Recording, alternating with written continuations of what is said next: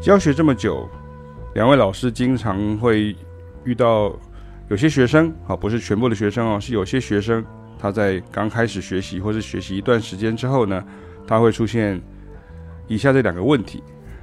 那第一个问题就是，我、那个和弦的 voicing 跟各种位置的组合呢，看起来很难记啊。那还有没有更简单的诀窍？因为我反应很慢。那第二个问题是，如果没有办法把谱放在眼前的时候，我就会缺乏安全感。那谱一拿走，我就会脑中一片空白。那有没有两全其美的办法呀？答案只有两个字：没有。老师们教你们的已经是最简单、最两全其美的诀窍了。那再来就是得靠多练习了。任何新事物啊，都是由简入繁啊。得靠练习来累积经验值的。那别人比较快啊，你比较慢啊，不需要气馁，你只要方向正确，继续练习啊，就会得到了。学音乐啊，最大的成就感就是以前不会的，后来会的；以前听不出来的，现在听得出来了。只是因为现在网络哦，光速时代啊，很多时候呢，你都是。先看到答案，然后你就以为你会了，或是会感到恐慌。所以之前像有讲堂学员呢，因为他本身不是一个乐器的演奏者，他是一个非乐器演奏者，然后就是一个呃爱好音乐的一个学员哈，他来参加讲堂，然后就问过老师这个问题，他说学习音乐一定都要经过不经一番寒彻骨，哪得梅花扑鼻香的过程嘛？没有那种快乐学音乐、轻松学音乐的方式吗？啊，就是因为好像学音乐几乎每个人都是这样的一个过程这样哈。不管什么音乐，不管你学的是古典音乐，或者是你弹的是呃摇滚吉他，或者是你学的是爵士乐，或者是你学的是传统的戏曲音乐，好像都是这么的艰苦的感觉这样哈。那我听过学生会收集很多种说法，那可能来自于很多别的老师讲过的啊，或者是同学的经验谈，或甚至网络上七嘴八舌啊、千奇百怪各种资讯啊。但我就问啊，因为现在网络很喜欢讲，我就问啊，那你下定决心去做了吗？你有做好了吗？学音乐最大的快乐来自坚持一段时间之后所产生的成就感。对于学古典乐或学乐器的人来说，可能是征服一首难度很高的曲目，跟登高山一样啊。光看纪录片跟电影就好了。我就还没有看过登圣母峰的登山者是一路笑着这样子上去的哈，都是到达山顶之后喜极而泣的哈。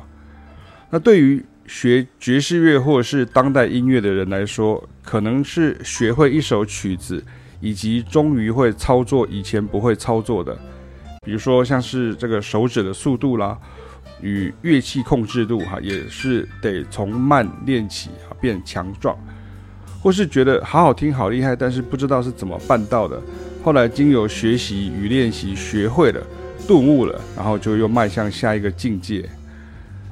所以我还真的想不出来，在学音乐的过程中有任何可以超捷径的方法，因为其实老师的角色本身就已经是在帮学生超捷径了，其实是省摸索时间的了。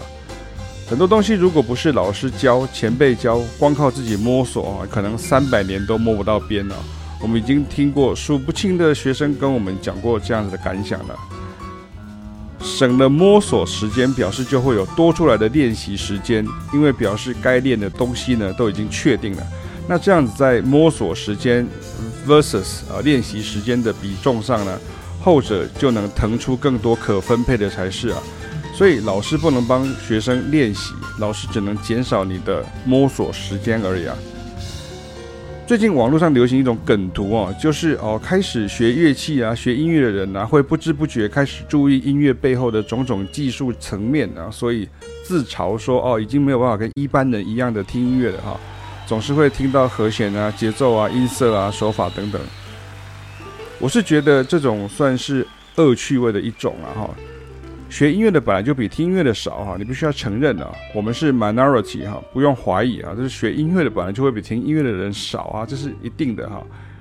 以前我在大学音乐系里头教的时候，还会有学生跟我讲说，我怕我练太 swing，到时候就不会演奏莫扎特了哈。像 像我以前也常讲说，有人会跟你讲说，因为他练不起来，他就讲说，哦，我怕我练太多这个 Charlie Parker 了，就会太像 Charlie Parker。那也是这种冷笑话的另外一种样子哦。那这跟那种以前电视广告说的这种查某人跟他吹一支嘴哈，其实是一样的讽刺的这个意味。就跟很多人会说，哦，我只是欠栽培啦，要不然我会爬到跟他一样的位置啦，或者是啊，我只是不想努力赚钱而已啊，我真的努力起来哈，会比王永庆还要有钱呢。其实都是一样的道理哈。查某人跟他吹一支嘴哈，这样这不只是只有。这个性别歧视说只有男生这样，女生其实很多也是这样哈。其实人都是这样哈，会有很多这样子的一个劣根性哈，你必须要克服。那也曾经有学生们在背后偷笑哈，就是就是偷臭哈，就是会偷臭老师嘛，然后就说啊，老师们一定都是听到什么音乐就会开始分析啊，没有啊。他说，其实我觉得那个是同才之间的那种恶趣味啊哈。我们也曾经遇到过很多，我只是觉得说。啊，你又不是我，你怎么知道我有没有开始在分析啊？我们难道不会自己切换模式吗？哦，那我们哪有一定就听到什么音乐就开始分析？庄子说：“哈，子非鱼，安知鱼之乐？”哈，我们当然也有很研究音乐的时候啊，不是什么音乐进我们脑袋就自动变成乐理哈。你又不是那个星际大战的那个 R two D two，对不对？就算是要听音采谱，找出那些感动的时刻，也是带着一种热情哈。在做的废寝忘食，你都会去完成。那这个时候练习、练乐器、练音乐、练耳朵、练脑力，哈，都只是这个模型的一部分组件而已。你没有完成这几个部分呢，你的终极目标模型成品就不会完成。最后想要讲的是，我们的学生有百分之九十五以上都是大人。大人学音乐呢，经常有一个普遍性的通病，就是会想先全面了解了才开始做。或是要做以前会先评估利弊得失之类的，但是我自己在音乐的世界中这么久啊，尤其又很幸运啊，可以当很多人的老师。我们不是什么都会啊，但是会的哈，老实讲实在很多啊。我觉得要么你是小朋友还没有很懂事就开始学音乐，那你就会把音乐当作游戏，然后有老师跟家长的监督与坚持。那要么你就是。自己有足够的热情，足以支撑自己的行动，然后相信自己可以做得到。那这个时候呢，你就会体会四个字的成语，叫做“甘之如饴”啊。然后前面啊讲到的所有的原来觉得困难的，都会变成你日常行为的一部分。原来觉得很复杂的技法，变成喝水一样的轻松。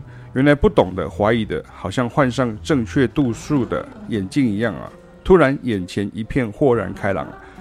原来，即便你不是以音乐为业，你还是会因为音乐而感到快乐而充实的。